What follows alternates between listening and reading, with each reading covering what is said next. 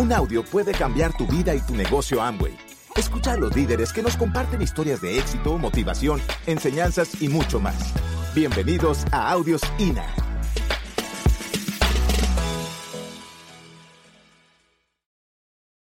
Pues para nosotros es una alegría estar acá. Realmente estamos pasando un fin de semana sensacional.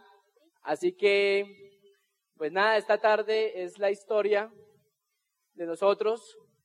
Y pues yo voy a hacer una aclaración, ¿no? O sea, Amway no es una, o sea, acá no estamos en un concurso de historias tristes, ¿no? O sea, no es la idea, ni la idea es que todos tengamos una historia sufrida para luego ser diamantes, no se trata de eso.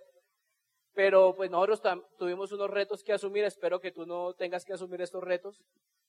Y pues hoy queremos compartirte de lo que se trata, no es hablarte de nosotros, no se trata de hablarte de lo que nos tocó pasar a nosotros.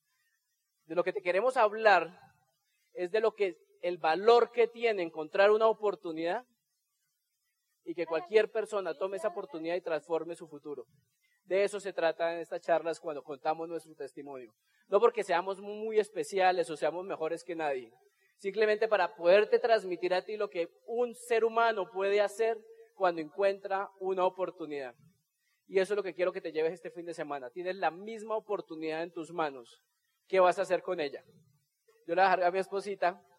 Eh, yo todos los días me levanto más enamorado de ella porque ha vivido el proceso, hemos crecido como pareja. Es una mujer que me da mucho valor, me hace ser cada día un poquito mejor papá, mejor hombre y mejor esposo. Y es una inspiración en mi vida. Así que los dejo con mi diamante Zulma. Bueno, como decía Wilson, realmente nuestra historia, lo que queremos comunicarle a ustedes es que cualquier persona puede estar acá. No importa que si ayer le dieron el plan y apenas están en su primer momento de convención, si se lo creen en dos o tres años pueden estar acá. Lo pueden hacer mucho más rápido que cualquiera de nosotros. Eh, les voy a contar primero algunas cosas de mi vida antes de entrar al negocio porque eh, en gran parte eso definió que yo hubiera entrado. Gracias a Dios yo vengo de una familia muy bonita, eh, vengo de una familia donde papá y mamá han sido muy trabajadores, eh, nos formaron con valores, con principios, con honestidad.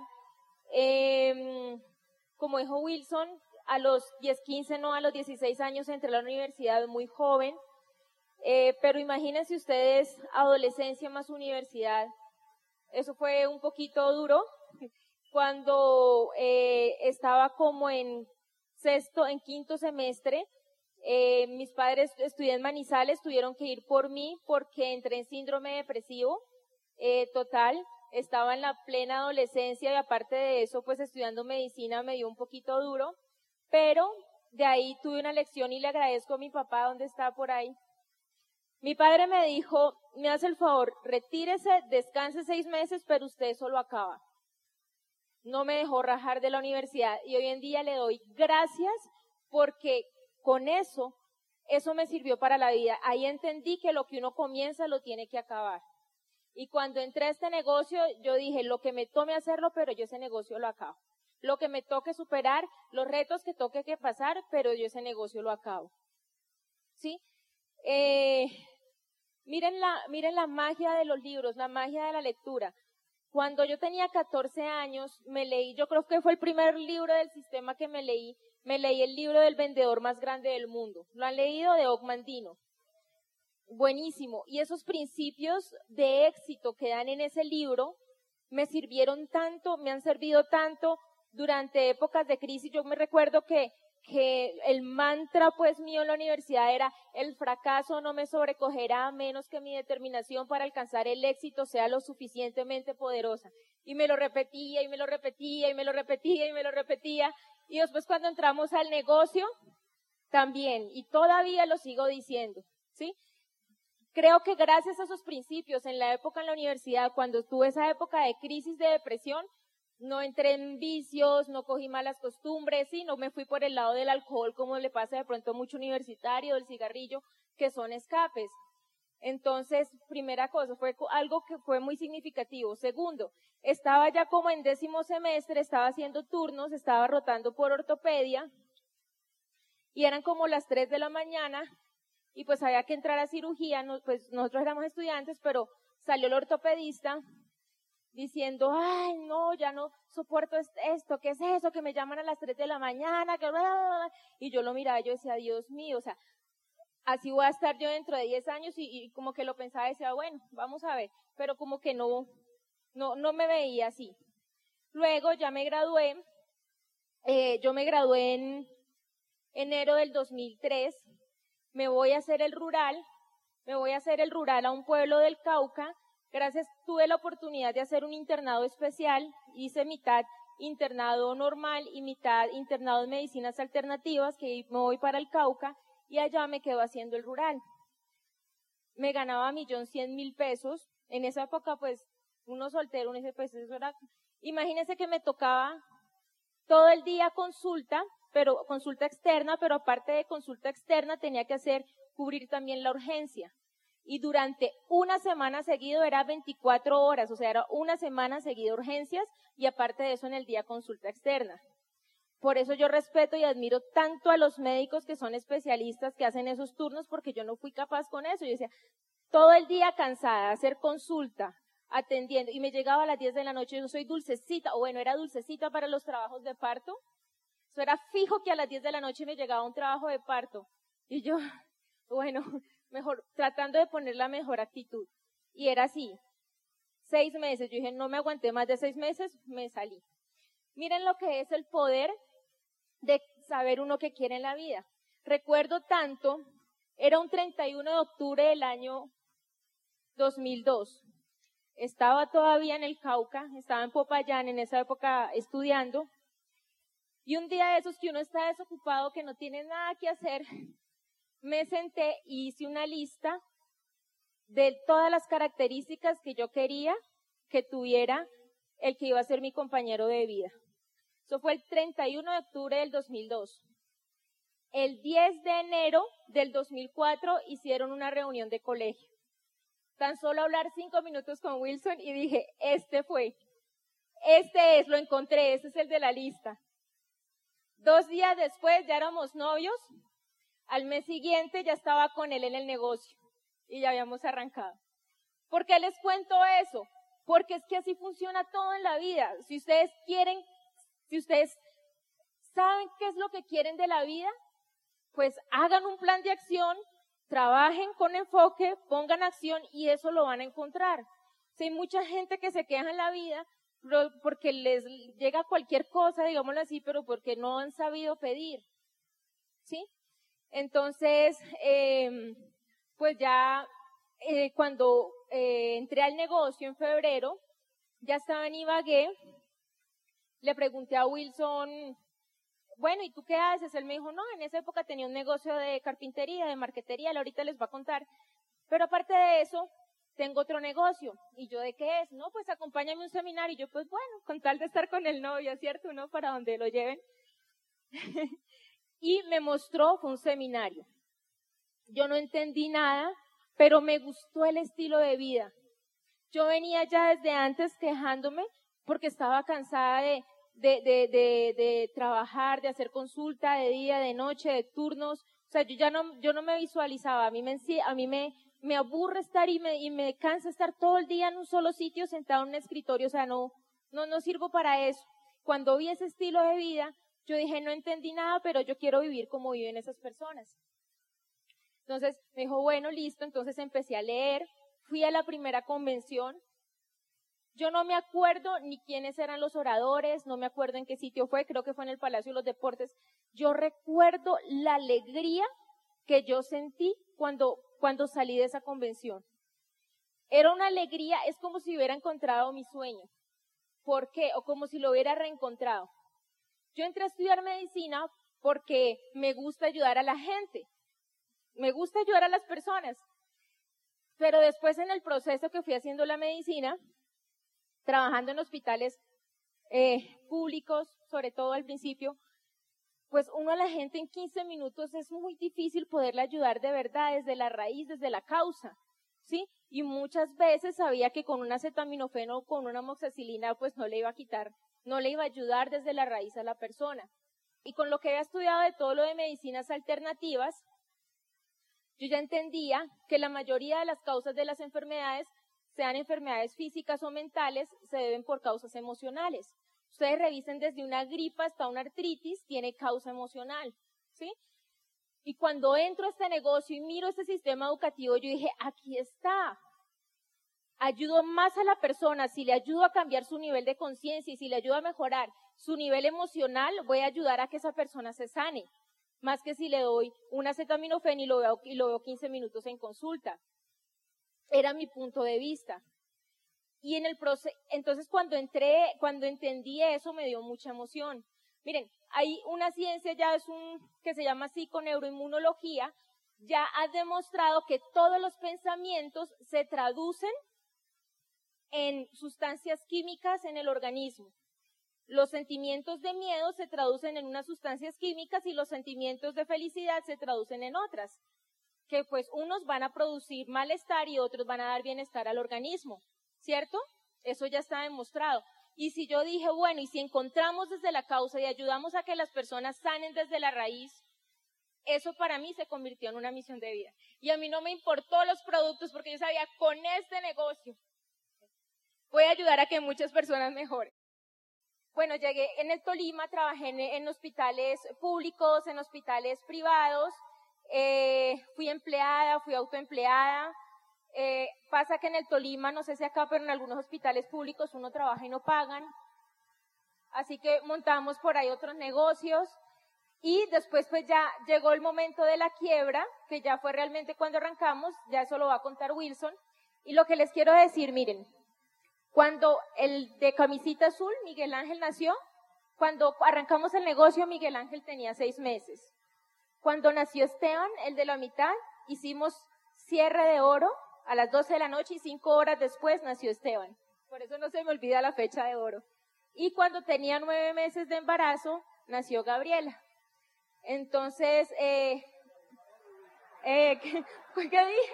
Cuando calificamos, cuando tenía nueve meses de embarazo, calificamos Rubí. ¿Yo qué dije?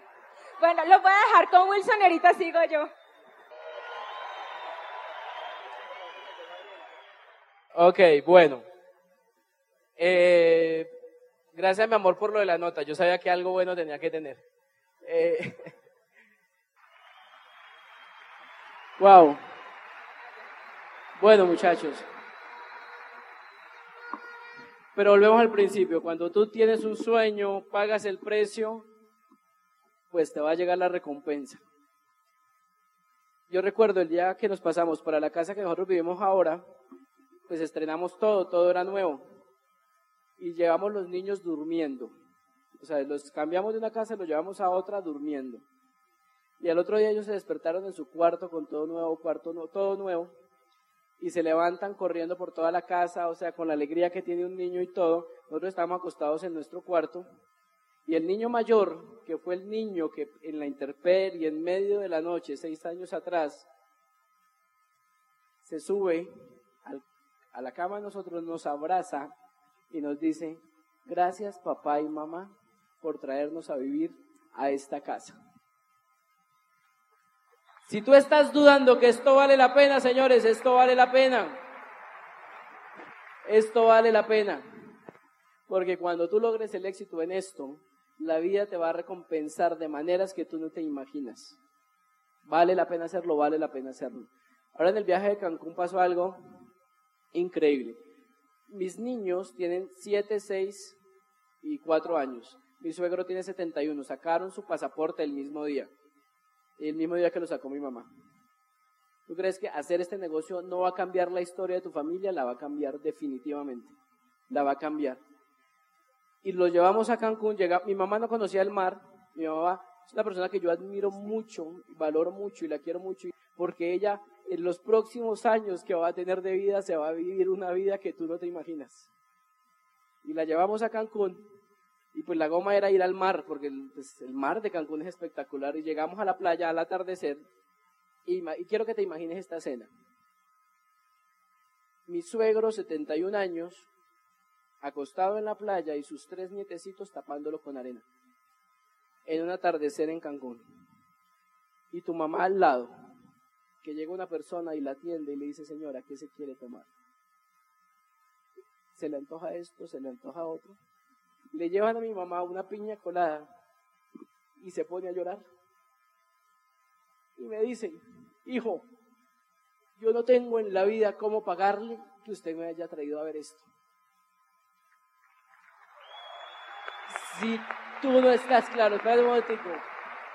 Yo por qué te digo esto, muchacho, porque llego a este punto, porque la vida te va a recompensar, tú le vas a devolver a la gente que tú quieres. Yo conté esto en el seminario de hace como un mes en Popayán y una señora que estaba ahí se tuvo que salir llorando y no volvió al seminario. Y al final se me acerca la señora y me dice, mira, yo hace un año me puse la meta de ir a Cancún para llevar a mi mamá y no tuve el valor de cumplir la meta y mi mamá hace dos meses murió. A mí eso me golpeó. O sea, yo me tuve que encerrar en la sala VIP y todo eso porque, o sea, sentí ese dolor. ¿Y sabes qué aprendí ese día? Que fue una lección fantástica. Nosotros damos por sentado todo. Damos por sentado que tenemos todo el tiempo. Damos por sentados que tenemos todo el tiempo del mundo para hacer esto. Y no le, no le ponemos urgencia a esto y aplazamos. Hoy no deje plan, lo doy mañana, porque tú crees que tienes la vida comprada. Porque crees que tus viejos te van a acompañar toda la vida. Porque crees que tu familia nunca va a necesitar de ti. Señores, el don más preciado que nos dio Dios es la vida y la posibilidad de estar todos los días respirando un día más. ¿Por qué no aprovechamos ese día más? ¿Por qué no lo aprovechamos y bien? ¿Yo por qué te hablo de esto? Porque hay mucha gente que, que no tiene el sueño claro. Es que yo no crezco porque no tengo el sueño claro. Y uno yo los miro y pues ahí me tengo que acordar del todo cómo ganar amigos, ¿no? Porque eres padre, eres esposo, eres hijo y no tienes un sueño claro. ¿Tú no crees que en la vida mereces devolverle algo a todas las bendiciones que nos ha rodeado Dios en la vida, darnos hijos, darnos padres, darnos amigos, darnos sobrinos, y tú no tienes un sueño claro? Tú no, eh, y no, o sea, se me va a salir el colérico. Señores, esto es el sueño claro ya lo tienes.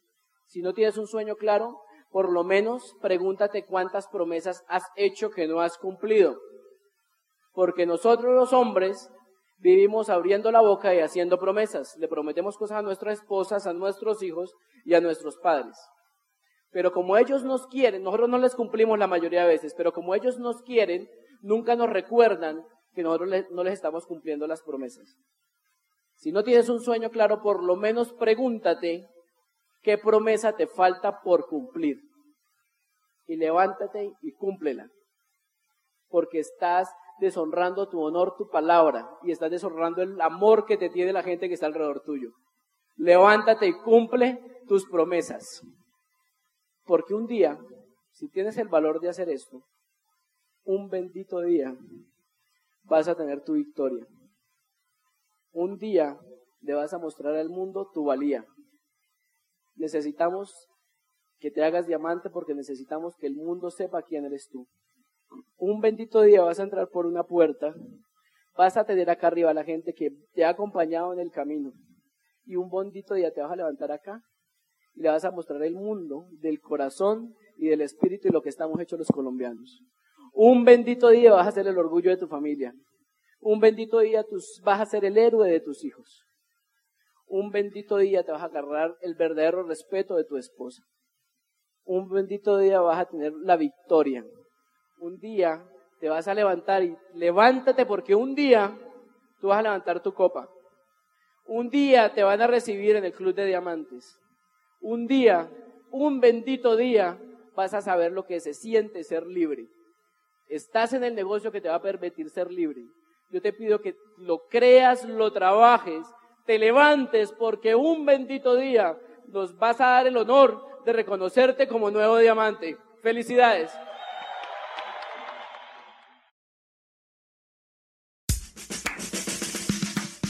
Gracias por escucharnos. Te esperamos en el siguiente Audio INA.